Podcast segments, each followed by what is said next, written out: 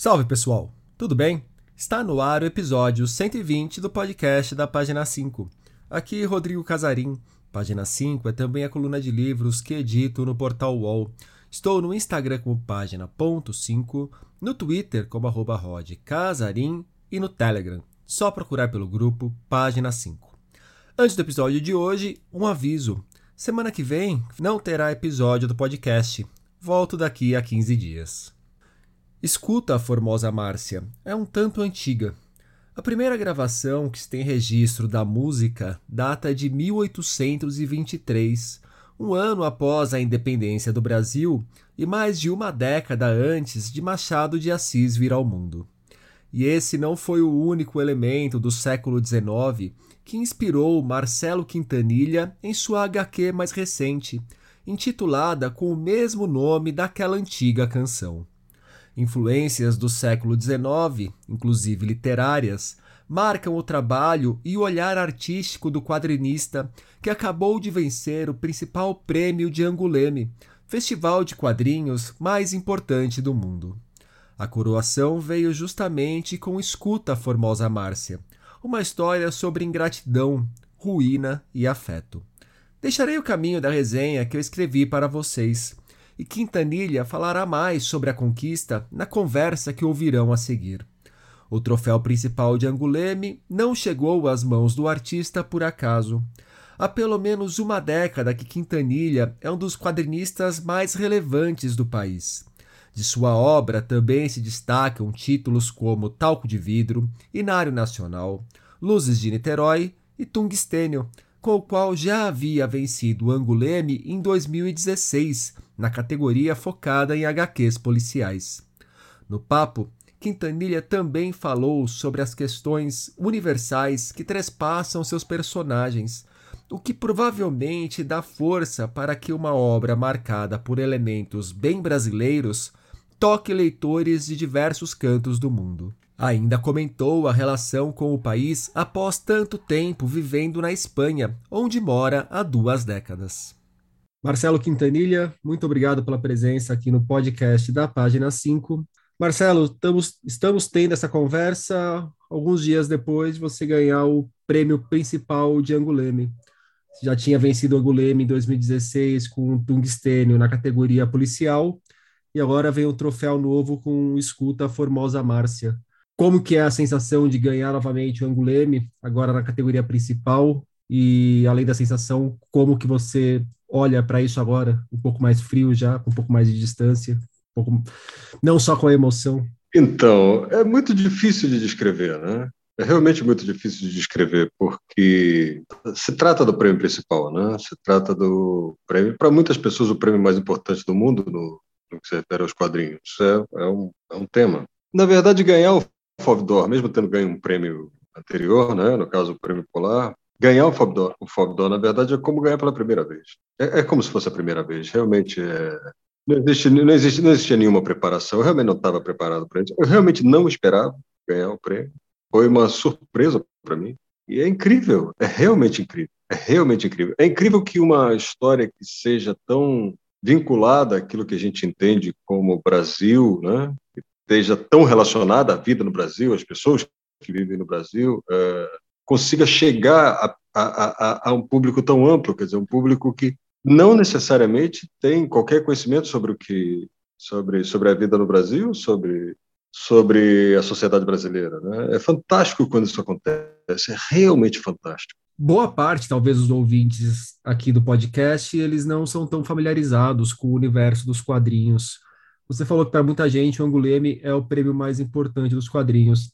É, só para contextualizar para essas pessoas, você pode falar um pouco mais desse tamanho que tem o Festival de Anguleme, para quem não é dessa área? Muita gente compara ao Oscar, mas nem sei se me parece a comparação mais justa, porque o Anguleme me parece uma premiação mais artística do que o Oscar. Então, talvez a comparação mais. É real, né, até no sentido de organização do prêmio, seria com o Festival de Cannes, né, na França. Por exemplo, o Oscar, se a gente for pensar a maneira como ele se organiza, a votação se faz a partir de um, de um colégio eleitoral, né, pessoas ligadas à indústria do cinema se cadastram e tudo, e você tem milhares de pessoas que votam na, na, no Oscar, né? Festival de Cannes, o, o, o, o, o Anguleme, nesse caso, como, até como organização, ele se assemelha mais ao Festival de Cannes, né? Você tem um júri que é escolhido cada ano para determinar quem vão ser as pessoas que vão participar, que vão, vão receber os prêmios e tudo. Você tem um número é, é, limitado de pessoas que vai fazer essa votação e tudo, como ocorre no Festival de Cannes também. Né? Então, acho que, a, acho que a equivalência seria mais com, com esse Festival de Cinema, não, não com o Oscar, né? Entendo que as pessoas relacionem o Oscar a, como uma maneira de, de, de, tentar demonstrar a importância né, que tem esse, tem esse prêmio. Né? Mas, com comparação, eu acho que seria mais adequado a comparação ao festival como o Festival de Cannes. Até porque o Anguleme também ele tem pouquíssimas categorias. Né? Tem só, se eu não me engano, cinco categorias principais. Né? Você tem algumas outras categorias que não estão na, na, na, na, categoria principal. A categoria principal tem muito poucas, é, muito poucas indicações. Né? Você tem o, o, o você tem o Polar, você tem o prêmio do júri, o prêmio do público, algum outro que eu não... Ah, e o prêmio da o prêmio da série, né? Melhor série também. Então, creio que são essas categorias.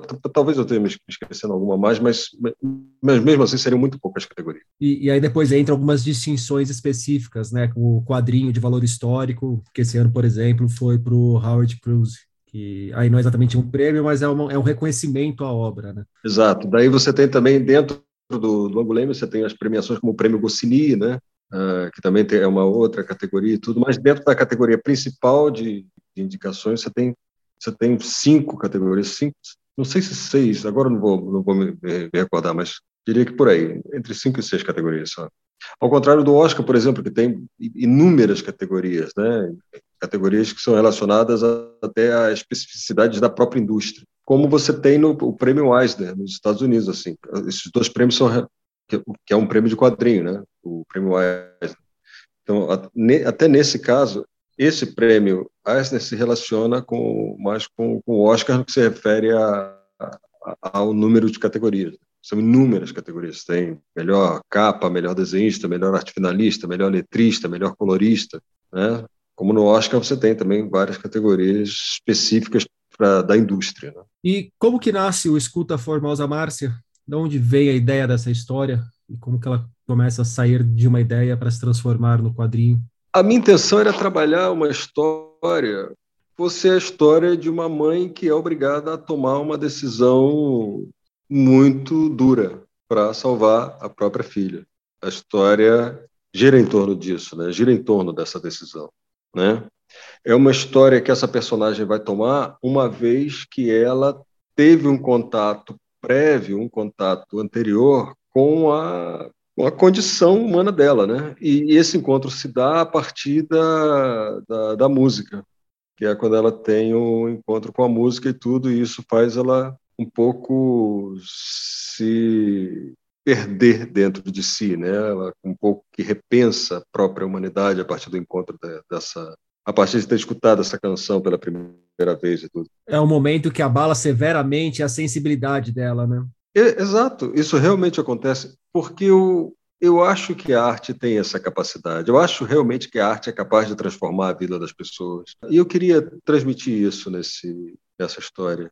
Queria demonstrar como o contato com uma determinada expressão artística pode fazer a gente repensar a nossa vida, nossos valores, a maneira como enxergamos a vida, a maneira como nos relacionamos com o nosso entorno. Por isso a música é tão importante nessa história. Escuta Formosa Márcia é uma das minhas músicas favoritas. É uma música que foi recolhida por dois uh, viajantes alemães que visitaram o Brasil no começo do século XIX, que, enfim, registraram várias coisas que eles observavam sobre os costumes do Brasil na época. E uma das coisas que eles observaram e registraram foram os encontros, os saraus, né, que ocorriam nas casas da, daquela nascente burguesia, né, estava que estava se formando naquele naquele momento, né? Isso, isso ocorreu em 1800, a gente está falando de 1832, né? Talvez um pouco antes. Né? Por isso a gente tem o registro dessa música, né? que é uma, uma modinha, né? se chamava na época uma modinha, que provavelmente chegou ao Brasil através de influência francesa e tudo, mas que vem aparentemente da tradição austríaca, né, da, da canção popular. Então, é uma canção de autor anônimo. Não sabemos quem é o autor dessa canção. E é uma canção maravilhosa. É uma canção realmente maravilhosa, é uma das minhas canções favoritas. É, e é até importante grifar que ela foi registrada no século XIX, né? Que ela pode até ser anterior a isso. É, exatamente, pode ser, é, é, bastante provável, né? É bastante provável. Até porque era o começo do século XIX que ela é registrada, se não me engano, é na década de 20 do século XIX que ela é registrada. Acho que é 23 ou 24, se não me falha a memória. O livro, o livro, o livro, se não me engano, se não me engano, foi em 1832 na Alemanha, né? 32? Então, 32, se não me engano, né? É, mas eu, eu, eu lembro que está na primeira metade do século ainda. Você falou desse poder da arte. É uma pergunta que é clichê, mas já que você puxou isso, eu não posso deixar de fazer. Para além do óbvio, que é a sua profissão, como que a arte te transformou de alguma maneira? E antes de você ser artista de fato, na infância ou na juventude? É extremamente difícil responder essa pergunta, porque desde que eu sou capaz de me lembrar, eu sou interessado, na verdade, sou interessado por quadrinhos eu sempre tive muito próximo desse, desse universo, e eu deveria dizer também do universo da arte, porque essas coisas são indissociáveis. Então, eu não acredito que tenha havido uma transformação. Eu não sinto que tenha havido um, um, um momento em que eu passei a me interessar por uma determinada coisa. No caso, a expressão artística, essas coisas sempre tiveram presentes na minha vida. Então, eu não sei se isso me transformou, mas, sem dúvida, o contato com a obra de diversos autores, seja na, na, nos quadrinhos, na pintura, na literatura, sempre me, me permitiu estar em contato comigo mesmo. Né? Isso foi uma coisa muito muito muito presente na minha vida, né? A, a possibilidade de, de estar sempre em contato comigo mesmo, de me enxergar na obra de tantos artistas. Outra coisa que foi fundamental para mim, que foi quando eu comecei a mergulhar de uma maneira mais, mais profunda na literatura brasileira, era, enfim, era uma época em que eu comecei a ler Machado de Assis é, compulsivamente tudo. E não só Machado mas também vários escritores que eram contemporâneos dele tudo. Acho que uma coisa fundamental para mim foi ter tido a possibilidade de poder caminhar pelas ruas onde muitos dos romances dessas pessoas transcorriam. Então, era como se eu caminhasse naquela época, como se eu pudesse me transportar para aquela época, para a época desses romances e tudo, porque muitas dessas histórias se passaram, se passaram no, no, no, Rio de Janeiro, no centro do Rio de Janeiro, e muitos desses locais ainda estão preservados, né? de uma maneira que eu considero um pouco precária, mas, bem ou mal, muitos deles ainda existem. O que nos dá a dimensão né, da importância da preservação das, das, das expressões artísticas uh, em sua totalidade, né, seja na, em qualquer uma delas, incluindo, eu estou incluindo aí a, a, a, arquitetura, o urbanismo, tudo aquilo que constitui a cidade, né, na sua, na sua, na sua, na sua no seu fundamento, né, na sua formação como cidade. Né?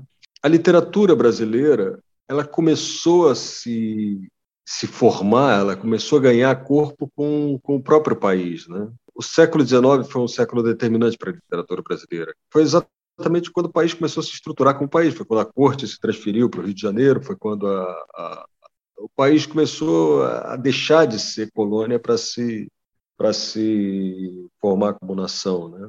Então, acompanhar a literatura brasileira em seu nesse momento é muito é, é, é, é, é, muito, muito instigante. Muito, muito instigante.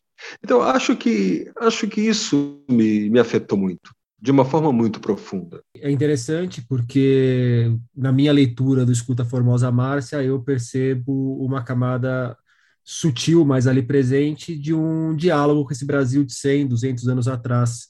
É, a música é uma questão óbvia, é uma música aí captada uh, no século XIX, e tem também ali uma referência ao Augusto dos Anjos, que eu até fiquei na dúvida se foi uma coisa deliberada ou não, mas que, inclusive, quando eu é escrevi é claro, sobre o livro, é eu puxei a partir disso. Eu, eu, imaginei que fosse, e também é o que eu falo: se não fosse, eu, como leitor, eu posso interpretar da minha forma, você, como artista, pode interpretar de outra e tá tudo bem. Não.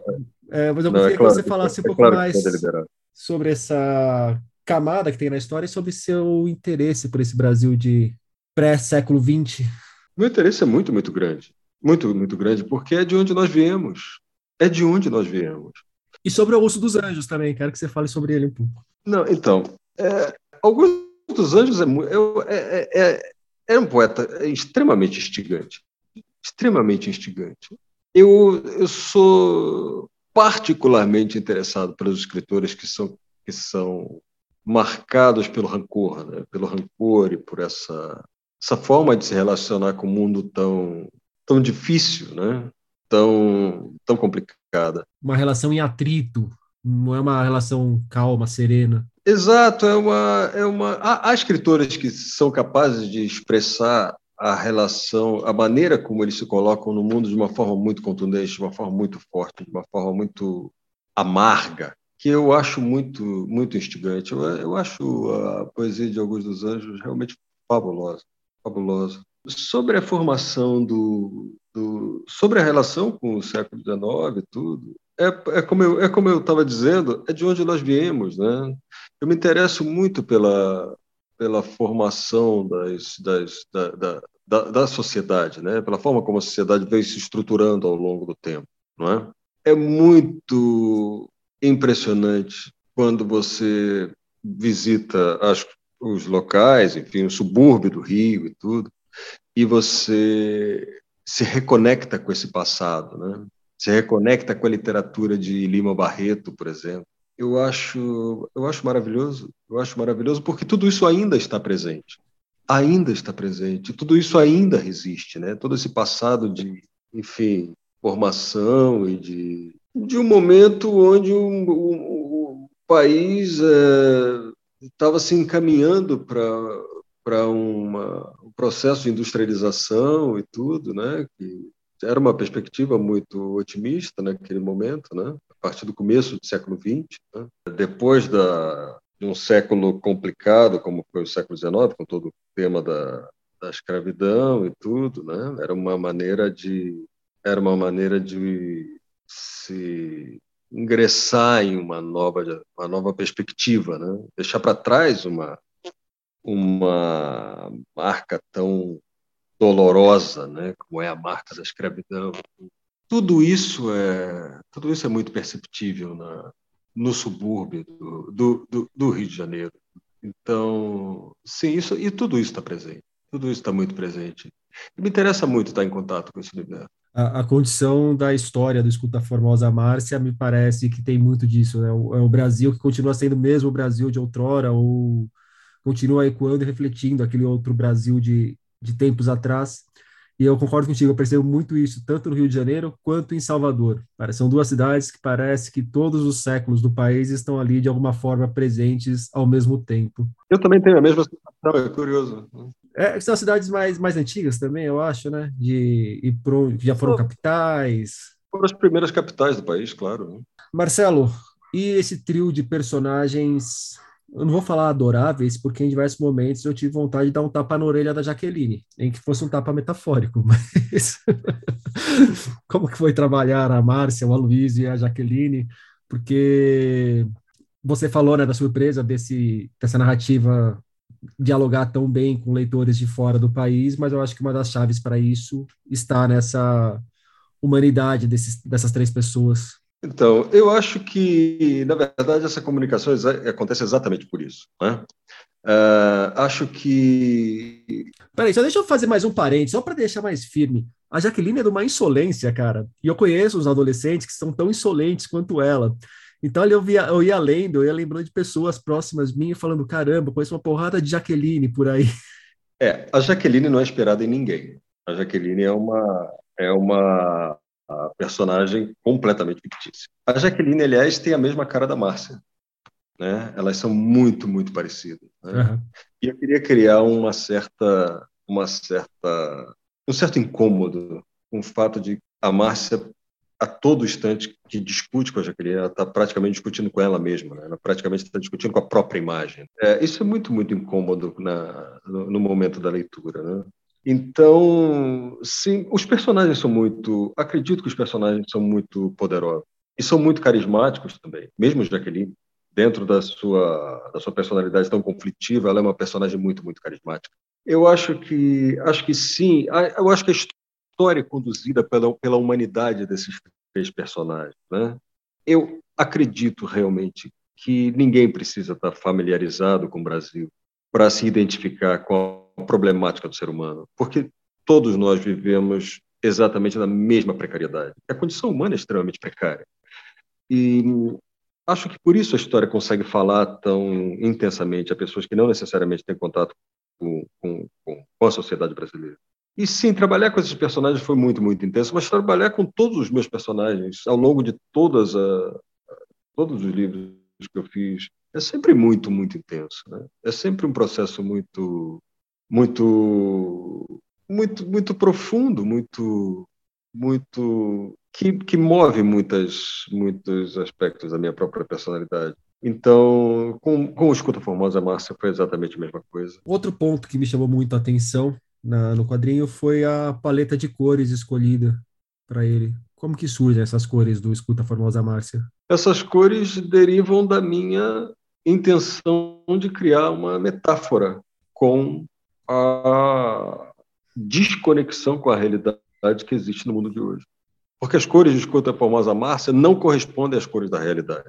As coisas na história não têm as cores que, que, que, que, que tem na realidade. Né? A pele dos personagens é, é violeta, o, o verde, o, o, o, céu é verde, né? as cores têm, têm, não têm correspondência com aquilo que elas deveriam ter na realidade. O extintor de incêndio é azul, enfim.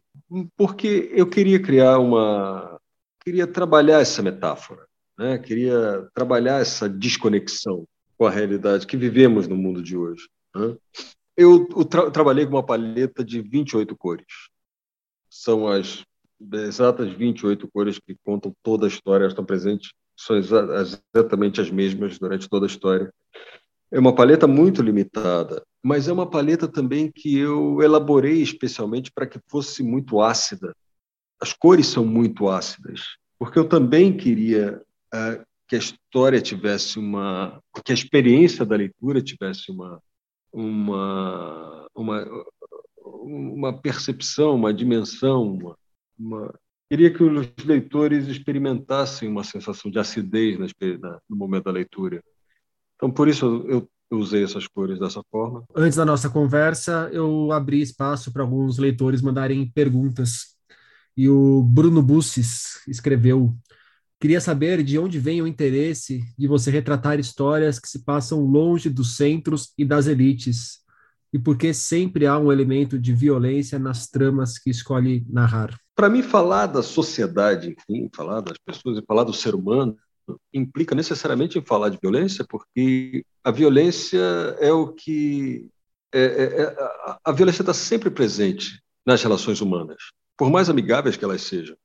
Sempre existe uma, um elemento de tensão nessa relação. Muitas vezes, dar bom dia de manhã pode ser um ato de extrema violência dependendo da situação e dependendo do contexto. Então, é muito difícil para mim fechar os olhos à violência. Não só a violência física, mas também a violência psicológica.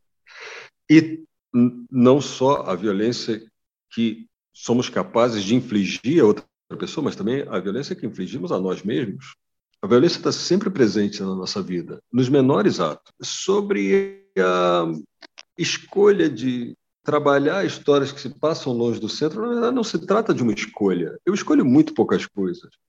As histórias são o que são, elas se apresentam como se apresentam. Na verdade, eu já trabalhei em outras, em outras digamos, para falar de uma, de uma forma que a gente possa normatizar, eu já trabalhei histórias que se passam em outros estados sociais e, na verdade, no centro da, da cidade, como foi o caso de Talco de de Vidro, né, que é uma história que foi publicada em 2015 pela editora Veneto e que conta a história de uma mulher, uma dentista que tem, enfim, passa por uma experiência difícil, uma experiência pessoal difícil, e faz com que ela abra mão de uma vida que para muitas pessoas é considerada perfeita. Né?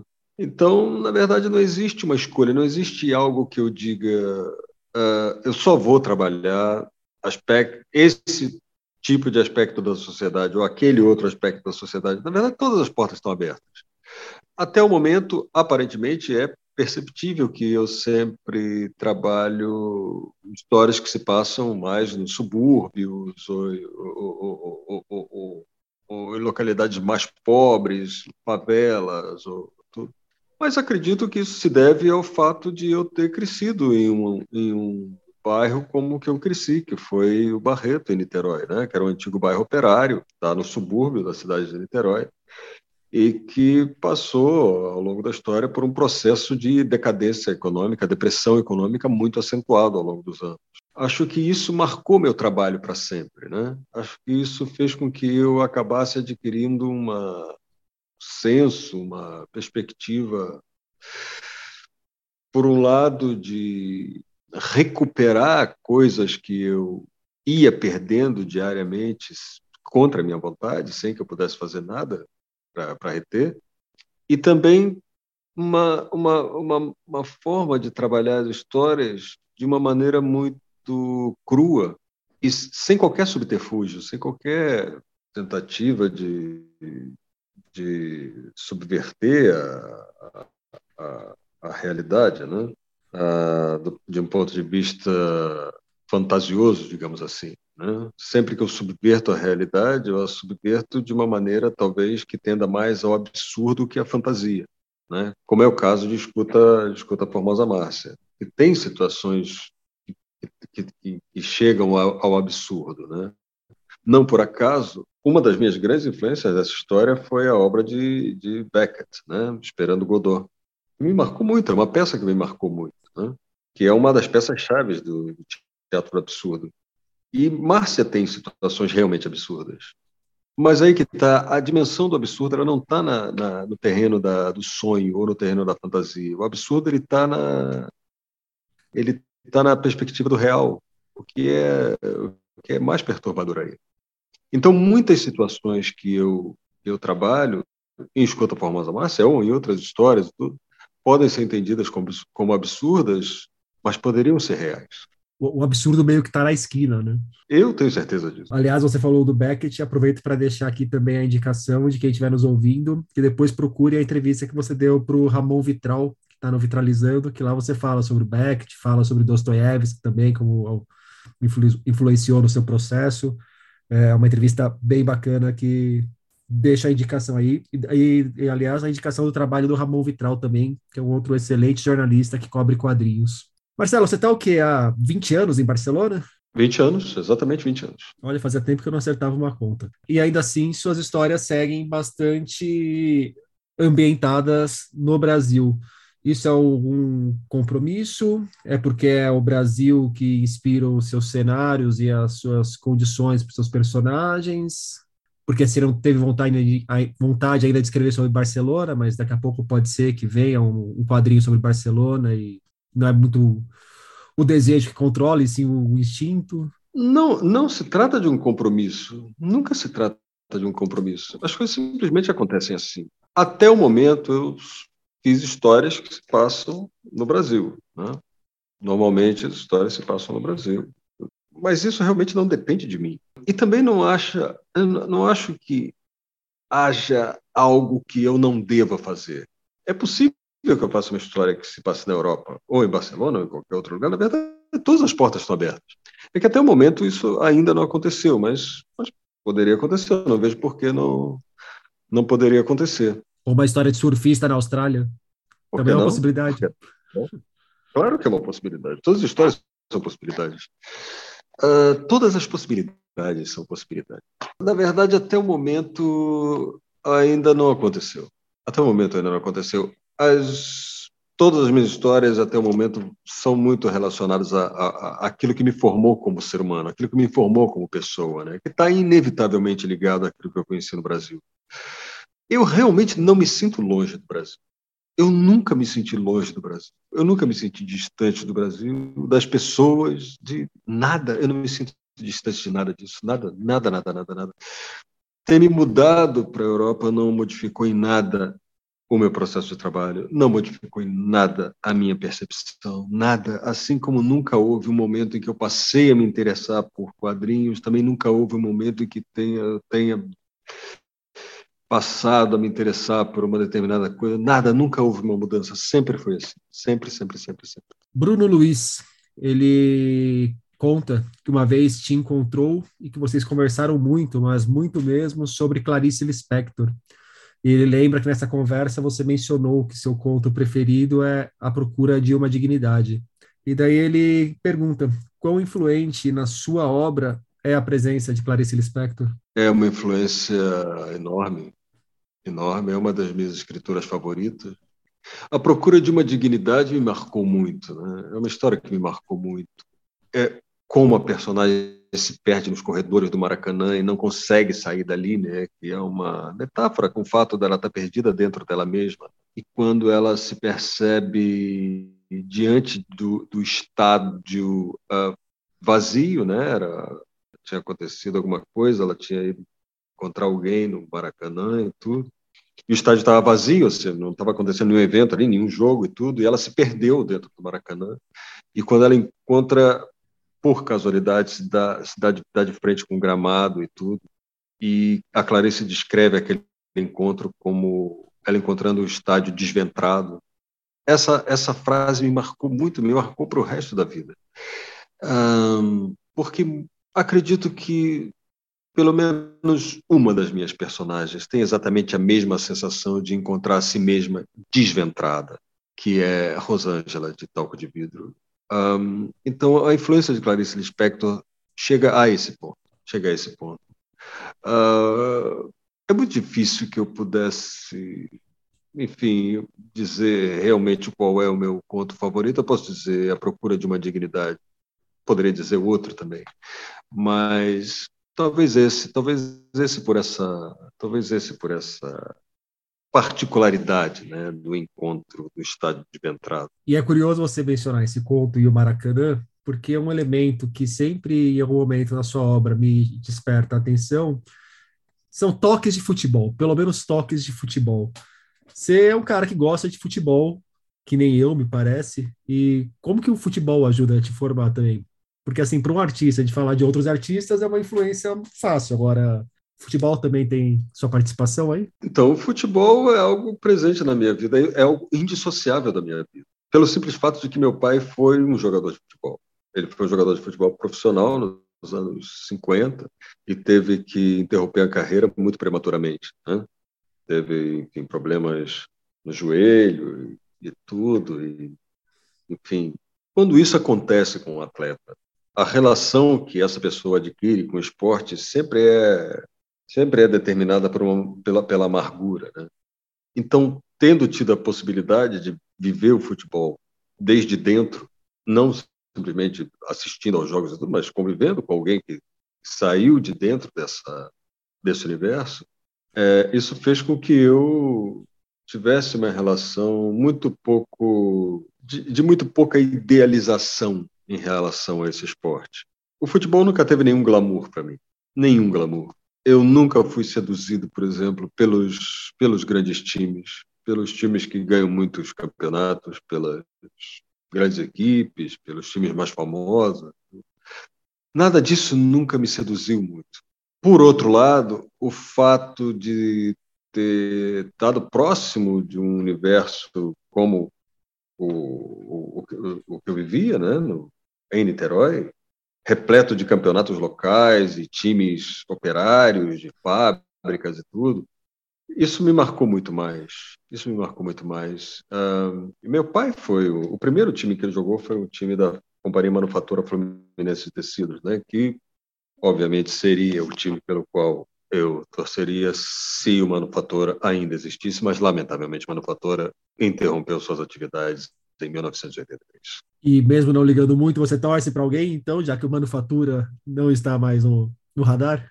É, é, é, eu não torço especificamente para alguém, mas, mas, bom, eu cheguei a Barcelona no momento em que o, a, o, a, a grande equipe do Barcelona estava se formando, né?